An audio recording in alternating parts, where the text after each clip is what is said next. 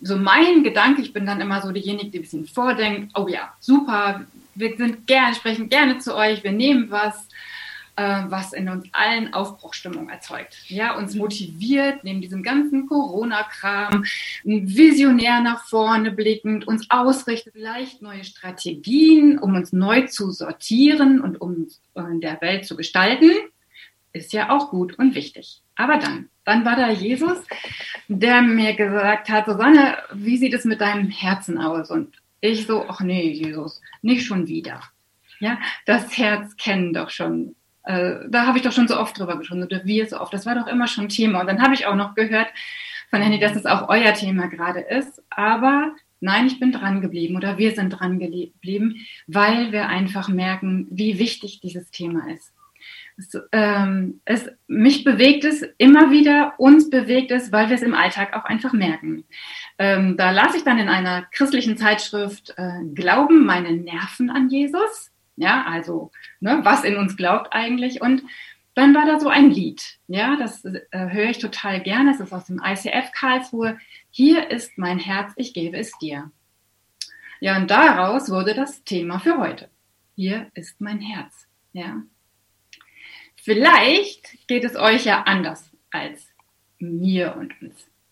Äh, ich bin immer wieder entsetzt darüber, was so aus meinem tiefsten Inneren hervorkommt, wenn ich nicht großartig nachdenke. Ja, wenn ich mich völlig unbeobachtet fühle, wenn ich völlig frei bin, wenn ich mit Leuten im Gespräch bin, irgendwas beobachte mhm. und dann hau ich Sachen raus, wo ich einfach denke, wo kommt denn das her? Das entspricht doch jetzt erstmal nicht dem, was ich eigentlich sagen wollte und was sind denn das auch für Gedanken, die ich denke, für, für Sachen, die ich in meinem Kopf habe? Ja, sie sind oft weit entfernt von Gedanken der Liebe, des Friedens und der mhm. Wertschätzung. Eigentlich das, was Jesus in uns vollbringen möchte. Mich hat das wirklich erschüttert und ich habe mich mit, auch mit meiner Schwester darüber ausgetauscht und interessanterweise beschäftigt uns dieses Thema gerade total äh, auch unabhängig voneinander. Und wir haben uns tatsächlich vorher richtig gut ausgetauscht und viele Gedanken von uns, sind, die ich mit euch teile, sind auch von ihr. Und uns bewegt es eben auch als Paar weil wir natürlich merken, auch nicht immer gehen wir so liebevoll miteinander um, wie es eigentlich sein müsste. Ja, und wenn ich das so singe, wenn ich im Lobpreis singe, ich will dir mein Leben anvertrauen, so wie wir das vorhin gemacht haben, ja, ich gebe dir mein Herz, ist das wirklich der Fall? Und wenn das denn so ist, wie müsste das eigentlich aussehen, wenn ich Gott das alles überlasse? Und dann ja, ein wesentlicher Vers, auf dem wir diese Predigt aufgebaut haben, lesen wir in Markus 12, Vers 28. Und es überschrieben mit die Frage nach dem ersten Gebot. Dort steht einer der Schriftgelehrten trat hinzu und fragte ihn, welches Gebot ist das erste von allen? Jesus antwortete ihm, das erste ist, höre Israel, der Herr unser Gott ist ein Herr. Und du sollst den Herrn, deinen Gott, lieben aus deinem ganzen Herzen und aus deiner ganzen Seele und aus deinem ganzen Verstand und aus deiner ganzen Kraft. Das zweite ist dies, du sollst den Nächsten lieben wie dich selbst. Größer als diese ist kein anderes Gebot. Ich gehe vielleicht recht in der Annahme, dass diese Bibelstelle eine sehr bekannte ist. Hier werden die ersten zwei Gebote der zehn Gebote zitiert. Jesus sagt selber, dass diese beiden Gebote genau in der Reihenfolge das Wichtigste ist, was ein Leben mit Gott ausmacht. Klingt erstmal sehr einfach. Gott lieben und den Nächsten lieben. Was ist das Problem? Näher betrachtet ist es das genaue Gegenteil. Wir lesen von sophistischen Auslegungen, was es heißt, Gott zu lieben, aber noch mehr, was es heißt, seinen Nächsten zu lieben. Unvergessen ist das Gleichnis vom barmherzigen Samariter, was Jesus erzählt, als darüber diskutiert wird, wer denn nun der Nächste sei. Ob es nun die Frage ist, dass es heißt, den Nächsten oder Gott zu lieben, es geht bei dem Ansatz der Diskussion immer darum, was man tun muss. Wir Menschen haben das ja gerne, wenn es um Pflichterfüllung geht. Am besten, man hat eine detaillierte Anleitung und man kann ohne nachzudenken einfach tun. Wenn man es gut gemacht hat, bekommt man Lob und Anerkennung und wenn es schief geht, war die Anweisung eben fehlerhaft. Was mir beim Lesen des Textes aufgefallen ist, ist ein Wort, was im ersten Gebot genau viermal in der Übersetzung, die ich oft lese, vorkommt. Das ist die Elberfelder. Und was wir in anderen Übersetzungen oft mit von übersetzt finden, es ist das Wort aus. Und du sollst den Herrn, deinen Gott lieben, aus deinem ganzen Herzen und aus deiner ganzen Seele und aus deinem ganzen Verstand und aus deiner ganzen Kraft. Der Unterschied zwischen diesen beiden Worten für mich ist, dass wenn ich von sage, ich damit zum Ausdruck gebe, dass ich einen Teil von einem Ganzen gebe.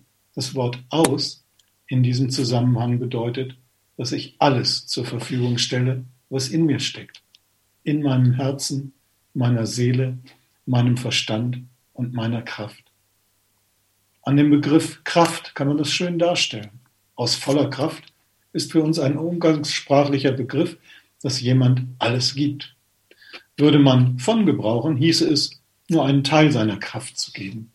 Klarer wird es in den englischen Übersetzungen. Hier steht with all your, also mit aller deiner Kraft, beziehungsweise Herzen, Seele und Verstand. Im Gebrauch des ersten Gebotes würde von in dieser Logik auch heißen, dass man einen Teil dessen gibt, worauf man stolz sein kann und womit man sich was verdient hat. Gebe ich etwas aus mir, dann ist da alles bei. Auch die nicht so schönen und tollen Dinge. Gott will einfach alles von mir haben und eben auch gerade das, worauf ich nicht stolz sein kann. Gott aus ganzem Herzen lieben heißt also, nicht nur seine schönen Seiten zu zeigen, sondern das Vertrauen zu haben, dass Gott auch meine dunklen Seiten liebt und ich diese nicht vor ihm verstecken muss. Ja, dann fragt man sich natürlich, oder wir haben uns gefragt, was bedeutet das? Äh, aus ganzem Herzen und aus ganzer Seele, auch mit ganzer Kraft, also eigentlich mit all meinem Sein, äh, Gott zu lieben. Und ich bin dann hingegangen oder wir sind hingegangen, haben gefragt, ja, wir müssen es ein bisschen sortieren, denn wir sind ja, wir sind ja nicht so ein Gewühle, sondern wir sind ja äh, durchzogen mit Geist, Seele und unserem Herzen. Ja, also das alles steckt in unserem Körper. Und deshalb sortiere ich das jetzt mal so ein bisschen. Ich hoffe wirklich, und das ist unser Gebet heute Morgen, dass wir das verstehen, ja, diese Zusammenhänge zwischen Geist, Herz und Seele. Ja, dafür haben wir eine Folie. Ja. Supi, danke Stefan. So, also ich gehe erstmal auf den Geist ein. Ja, wenn wir also bei das Leben entsteht bei der Zeugung und Gott gibt den Menschen den Lebensatem, seinen Geist. Ja? Äh, in 1. Mose 2,7 lesen wir, Gott, der Herr, bildete den Menschen aus Staub von, er, vom Erdboden und blies Lebensatem in seine Nase. Also ist jeder Mensch, der zur Welt kommt, ja, der geboren wird, mit einem Geist versehen. Wissen wir alle, wir haben den Geist, ja. Vor meiner Entscheidung für Gott, also vor der Bekehrung, wie die Bibel das absagt, ja, ist mein Geist getrennt von Gott. Wir haben ihn, aber da ist nicht die Verbindung zu Gott. Wenn wir uns entschieden haben, ja, die Bibel spricht davon, wir werden von neuem geboren, verbindet sich mein Geist mit dem Heiligen Geist. So gibt es die Bibelstelle. Ja, 1. Korinther 6, Vers 17 sagt, wer aber dem Herrn anhängt, ist ein Geist mit ihm. Und 2. Korinther 5, Vers 17, darum ist jemand in Christus, so ist er eine neue Schöpfung. Das Alte ist vergangen, siehe, Neues ist geworden. So, der Geist ist jetzt sozusagen verbunden mit Gott. Und ich finde, das ist so ganz, ganz wichtig für uns zu wissen, ja, dass wir das ähm, so empfangen und aufnehmen in uns, wenn wir uns entschieden haben, ja, dann ist wirklich das Alte vergangen. Da ist was Neues geworden in uns. Und nicht nur so ein bisschen, ja, sondern Gott sagt, alles das, was er uns zusagt, ist neu. Ja, so. Aber unser Geist, der in uns wohnt und unsere Seele wohnen in unserem Körper, ähm, ist ja nicht immer so ganz klar. Der Geist Gottes macht uns verständig. Das will er auf jeden Fall. Es kommt mir nicht immer so an, denken wir. Ja, aber die Wahrheit ist, in Johannes 16, Vers 13 lesen wir, wenn aber jener, der Geist der Wahrheit gekommen ist, wird er euch in die ganze Wahrheit leiten. Ja, also auch da, wo wir Unverständnis haben, wo wir nicht alles verstehen, wir haben den Geist Gottes. Und das steht auch nicht so nur ein bisschen in die Wahrheit leiten oder ähm, ja, so, so, so wie es gerade braucht. Ja, er wird euch in die ganze Wahrheit leiten. Und das ist Gottes Anliegen. Ja, er will uns immer das Beste geben. Ja, in seine Wahrheit, die er über uns ausspricht. Was ist seine Wahrheit? Ja, seine Wahrheit ist das, was er an Verheißungen für uns hat. Seine Wahrheit ist, wie er über uns denkt. Seine Wahrheit ist das, was er für uns vorbereitet hat, was er in uns hineingelegt hat. Ja, alles das, was wir noch nicht sehen. Ja, aber das hat er für uns schon voll auf dem Tisch liegen. Ja. So, dann ist da ja noch die Seele. Ja, da lesen wir im das erste Mal in der Bibel. Äh, das ist, was wir vorhin auch gelesen haben. Gott der Herr bildete den Menschen aus Staub vom Erdboden, blies Lebensatem in seine Nase und der Mensch wurde eine lebendige Seele. Ja? Das hebräische Wort für Seele ist Nephish und dieses Wort tritt häufig in der Bibel auf und wird statt mit Seele auch mit Leben übersetzt. Also, wenn der Mensch eine lebendige Seele ist, dann ist da wirklich Leben drin. Also nicht irgendwas, was, äh, ja, was, was keine Berechtigung hat, sondern da ist wirklich was, was, was Gefülltes drin. Ja, und was ist dann, warum hakt es so oft? Wie schaut es denn aus mit unserem Herzen? Ja? Das Herz ist hier dargestellt in der Mitte, weil es das Zentrum meiner Gedanken und meiner Gefühle ist.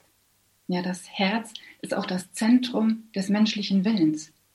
Hier werden meine Entscheidungen getroffen. Ja, ob mein Geist mit mir verbunden ist, ob meine Seele das glaubt, hier treffe ich Entscheidungen. Ja, unbewusst, bewusst, wichtige Entscheidungen, unwichtige Entscheidungen, ja. Und was macht es aus, wenn, wenn gute Entscheidungen getroffen werden? Was macht es aus, wenn schlechte Entscheidungen getroffen werden? In der Bibel lesen wir von erfüllten Herzen, von liebenden Herzen, von mutigen Herzen, von äh, reinen Herzen, von verhärteten Herzen, von besorgten Herzen. Alles das findet dort statt. Ja? Also bedeutet es, ähm, unser Herz ist sozusagen wie ein Filter. Ja? Ähm, in Sprüche 4, Vers 23 steht, mehr als alles behüte dein Herz, denn von ihm geht das Leben aus. Ja? Warum ist das so wichtig? Unser Herz in der Mitte, ja, ist mit unserem Geist eigentlich gefüllt. Aber es kommt nicht alles an, was rein soll. Ja, weil wir eben auch darin Entscheidungen treffen, die, die uns daran hindern, das alles aufzunehmen, durch Erlebnisse, durch Folgerungen, durch Rückschlüsse. Da ist so viel drin und ähm, Gottes Zusagen gar nicht so ankommen. Aber letztendlich ja, ist das die Zusage Gottes und unser Herz ist so dieser Filter zwischen Geist und Seele. Ja. Das heißt, mein Geist, mein eigener Geist, der verbunden ist mit dem Geist Gottes, der kennt die Wahrheit. Ja? Das, was, was Gott in uns reinspricht, das kennt unser Geist. Aber mein Herz fühlt es nicht und glaubt es auch nicht. Ja? Und von daher ist es so wichtig, in diese Einheit zu kommen. Ja? Das möchten wir heute Morgen aufzeigen, dass wir unseren Geist, den, der, der, den wir anrufen können. Ja, wenn wir sagen, Heiliger Geist, wenn wir anrufen, Heiliger Geist, dann ist unser Geist mit drin. Das können wir gar nicht trennen voneinander. Ja, und wenn wir auf unser Herz gucken, dann ist es oft verletzt oder eben nicht glaubensvoll. Aber unsere Seele, die darf gefüllt sein und die soll gefüllt sein, weil unsere Le Seele leben soll. Ja, die soll mit Fülle erfüllt werden. Unser, in der Bibel stehen die Verheißungen Gottes. Ja, unser, unsere Seele soll springen, soll jubeln, unser Herz soll jubeln. Ja, aber unser, es kommt nicht durch. Und somit ist das wie so ein Filter. Ja, zwischen Geist und Seele. Dann Achim weiter. Genau, unsere Ausgangsfrage war nämlich, wie können wir Gott von ganzem Herzen, aus ganzer Seele und ganzer Kraft lieben? Susanne hat gerade erklärt, dass das Herz der Filter zwischen dem Geist und unserer Seele ist. Ich will das nochmal anhand eines technischen Beispiels, besonders für die Männer unter uns, verdeutlichen.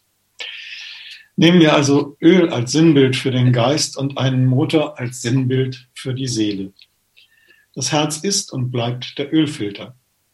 Wenn ich diesen Filter nicht reinige oder austausche, ein neues Herz, dann kann das Öl noch so frisch und gut sein. Der dreckige Filter verhindert, dass das Öl ungehindert und rechtzeitig an alle Stellen des Motors gelangen kann. Und über kurz oder lang habe ich erhöhten Verschleiß und irgendwann einen kaputten Motor.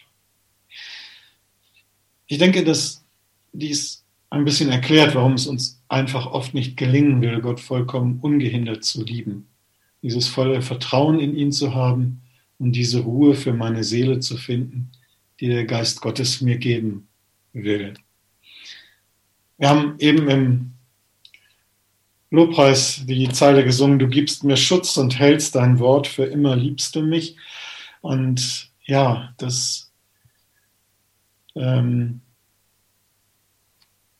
sagt uns der Geist in uns, aber das Herz ist oft so verstopft mit vielen anderen Dingen und ist konditioniert durch falsche Vorstellungen und Gedanken über Gott, die mir dieses Vertrauen einfach rauben, dass Gott mir diesen Schutz gibt und sein Wort hält. Vertrauen ist ungeheuer wichtig, um jemanden zu lieben, aber das ist uns oft einfach wirklich geraubt worden. Und ich denke, dass dies noch viel mehr ausmacht, als was uns so tagtäglich unser Herz verstopfen will. Diese Dinge kommen ja nur an uns heran, weil unser Gottesbild so schräg ist, wie zum Beispiel der strafende Gott als Richter oder Polizist. Ein erlebtes irdisches Vaterbild, was es uns schwer macht, Gott als Vater zu lieben und ihm zu vertrauen. Meinetwegen auch Gott als Mann im Mond und ähnliches mehr, was dafür sorgt, dass unser Herz Gott nicht glauben und lieben kann. Und ich denke, es ist sehr wertvoll, darüber nachzudenken, welche Gedanken oder Vorstellungen von Gott mich hindern, ihn zu lieben und dann dem nachzugehen, wo ich erkenne, dass ich mich angesprochen fühle. Ich selber hatte tatsächlich ein Problem mit dem strafenden Gott, der, was immer ich auch falsch machte, direkt eine Strafe folgen ließ. Seltsamerweise war mein eigener Vater gar nicht so. Aber irgendwie war dies in meiner Gedankenwelt vorhanden. Vielleicht habe ich das im Kindergottesdienst oder anderswo gehört und aufgenommen, die Omas oder was auch immer. Ich weiß noch, wie ich als Achtjähriger mal mit Pfeil und Bogen in eine unserer Türen in der Wohnung geschossen hatte und voller Verzweiflung auf den Nachmittag wartete, wo ich das meinem Vater beichten musste. Ich stellte mir die schlimmsten Strafen vor. Als dann der Zeitpunkt kam, lachte mein Vater nur über die Situation und klebte eine Prilblume über das Loch. Ich denke, dass dies ein gutes Beispiel ist, wie wir manchmal Gott sehen und wie er in Wirklichkeit ist. Aber diese Tat meines Vaters, dieses wirklich positive Erlebnis, hat mir auf Dauer leider nicht geholfen. Diese Synapse zwischen meinem Vater und Gott habe ich nicht ziehen können. Und auch durch meine religiöse Konditionierung glaubte ich mehr an den strafenden als an den gnädigen Gott. Es war vor etwa 18 Jahren, als wir bei ziemlich knapper Kasse bei Freunden von uns am Chiemsee Urlaub machen konnten. Auf der Rückfahrt, wir kamen gerade 50 Kilometer weit, verreckte unsere Lichtmaschine von dem alten S-Pass und wir mussten mit Hilfe des ADAC wieder zurück zu unseren Freunden geschleppt werden. Ich war vollkommen außer mir und stieß den Satz hervor, was habe ich getan, dass Gott mich so straft? Und da kam also meine ganze falsche Gedankenwelt an den Tag und dank meiner Frau war ich jetzt gezwungen, diese Gedankengebäude in Frage zu stellen. Aber es hat lange gedauert, bis ich es endgültig überwunden hatte und erkannte, dass nur durch die Bereitschaft, mich dem zu stellen, es zu bekennen und Gott um ein neues Herz zu bitten, zur Heilung kommen konnte. Als ich am Anfang sagte, dass Gott auch die dunklen Seiten meines Herzens liebt, wurde mir dann sehr deutlich. Aber auch der Satz, den wir euch hier mitgebracht haben. Ich werde nur erleben, was mein Herz glaubt. Dieser Satz, dieser Satz birgt eine tiefe Wahrheit in sich. Wie viel habe ich mir genommen, weil mein Herz nicht geglaubt hat, dass Gott auch meine dunklen Seiten liebt und nicht mit dem Knüppel auf mich wartet. Genauso wie mir als Kind der Tag verdorben war, weil ich mich vor der Strafe meines Vaters fürchtete. Mhm. Ja, dann würde ich das jetzt einfach gerne nochmal zusammenfassen und nochmal den Bibelvers aus Sprüche 4, allerdings von 20 bis 23 vorlesen. Mein Sohn oder meine Tochter, achte auf meine Worte. Neige dein Ohr zu meinen Reden. Lass sie nie von deinen Augen weichen, bewahre sie im Innersten deines Herzens. Denn sie sind das Leben denen, die sie finden und heilsam ihrem ganzen Leib. Mehr als alles andere behüte dein Herz, denn von ihm geht das Leben aus. Das Herz ist also wie ein Ackerboden, auf den Gottes Wort fällt. Ja, und je nachdem ähm, wurzelt das Wort, bringt gute Frucht oder geht zugrunde, bringt keine oder sogar schlechte Früchte. Was ist denn wichtig? Wichtig ist, dass wir uns mit diesen biblischen Wahrheiten, die Gott ausspricht, ja, die unser Geist schon kennt, ernähren. Ja. Sein Wort im Herzen bewahren, ja, dass es wirklich sagt und danach zu handeln. Ja, und es gibt einen Unterschied von dem, was ich mit meinem Verstand weiß und dem, was ich tatsächlich im Herzen glaube. Das haben wir versucht deutlich zu machen. Aber das hat natürlich auch Auswirkungen, denn ich kann ja mein Herz nicht übergehen und täuschen. Und so wie Achim gesagt hat, ja, ich werde nur erleben, was mein Herz glaubt. Also muss ich meinen Herzensfilter, ja, immer wieder reinigen. Ja, immer wieder gucken. Lügen, Angst, Zweifel, Unsicherheiten, Unglaube. Was ist da drin? Ja.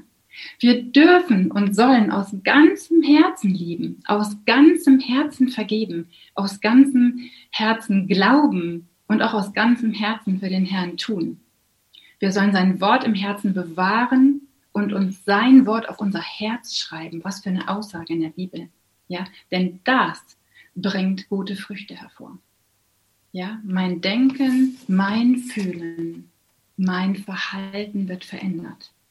Aber nicht nur das, sondern wir sind dann auch in der Lage, das zu tun, wozu Gott uns, äh, äh, äh, ja, wozu uns Gott ähm, ausgesandt hat. Ja, also es ist ja nicht nur, was wir denken, was in unserem Innersten geht, sondern wir sind ja auch Berufene. Ja, wir sind Befähigte. Ja, wir haben Vollmacht. Und ich musste, ähm, oder mir ist diese Bibelstelle gekommen von Petrus in der Apostelgeschichte und dem Heil, der Heilung mit, des Gelähmten. Ja? Der saß dann da vor Petrus und eigentlich wollte der nur ein bisschen Geld. Ja? Und dann hat Petrus ihn angesehen und hat einfach und schlichtweg rausgehauen, Silber und Gold habe ich nicht. Aber was ich habe, das gebe ich dir. Im Namen von Jesus Christus, im Namen Jesu Christi von Nazareth, steh auf und geh umher.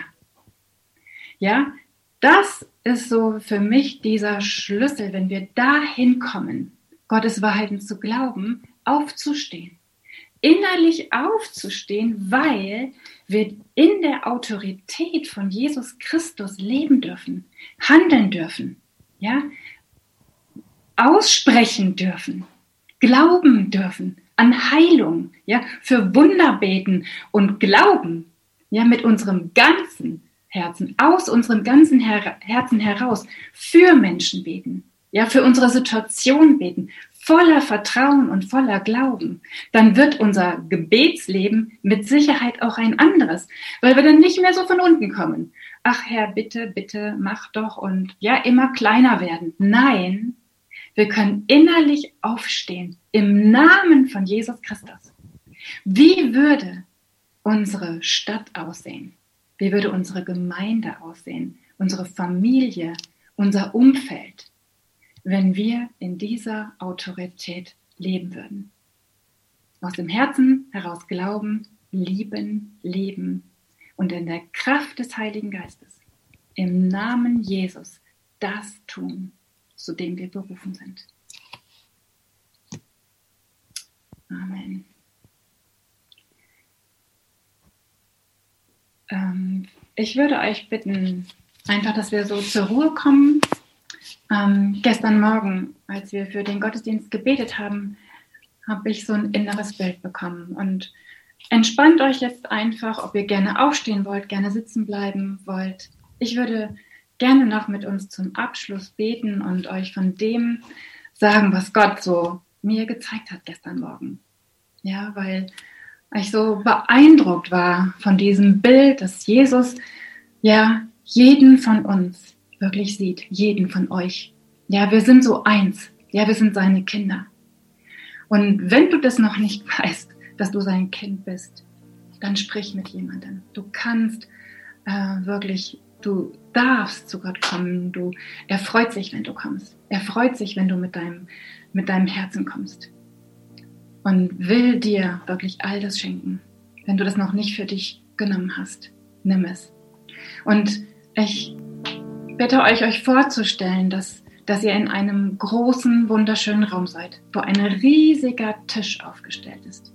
Ein riesiger Tisch und der, der ist wunderschön, der ja, da ist alles drauf, was man sich vorstellen kann. Da sind Päckchen drauf, ja, mit ganz vielen Herzen. Da sind Päckchen drauf mit, ähm, mit Zusagen Gottes. Ja, da sind Päckchen drauf mit, ähm, mit einem Herzen, wo drauf steht, du bist geliebt. Mit einem Herzen, du bist wertvoll. Mit einem Herzen, du bist mein.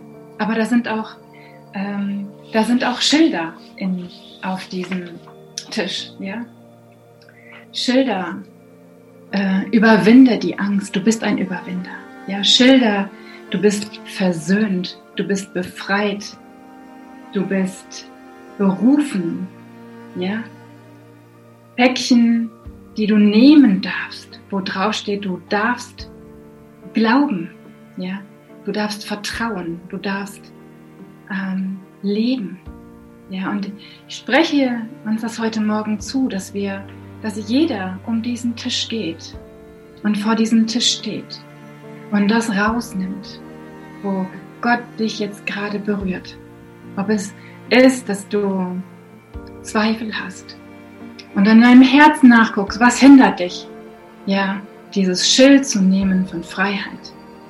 Was hindert dich zu nehmen, dass du geliebt bist, dass du wertvoll bist, dass du ähm, befähigt bist, dass du gut bist, ja, dass du so wie du bist, richtig bist und dass du berufen bist, berufen in deinem Alltag. Gott hat dir eine Berufung gegeben. Entdecke dieses Kästchen, was da drin steckt. Und da, wo du in deinem Herzen merkst, dass es nicht ankommt, dass du dich nicht traust, bitte ich dich, dass du das wirklich trotzdem nimmst und dieses Päckchen nimmst und sagst, okay, Jesus, ich nehme es, auch wenn meine Zweifel da sind. Aber ich will dir glauben. Und ich will, dass der Heilige Geist mich in alle Wahrheit leitet, mich in alle Herzenswahrheit leitet. Und dass es wirklich gefiltert wird, was da nicht rein darf, damit meine Seele, damit mein Herz wirklich eins wird, damit ich zum Leben erwecke damit ich das tun kann, was auf deinem Herzen ist. Und ich segne jeden von uns, jeden von euch im Namen Jesu mit dieser Kraft, mit dieser Fülle, mit dieser Freude, die kommt, die unsere Herzen überfluten. Dein Herz soll gefüllt werden mit Freude.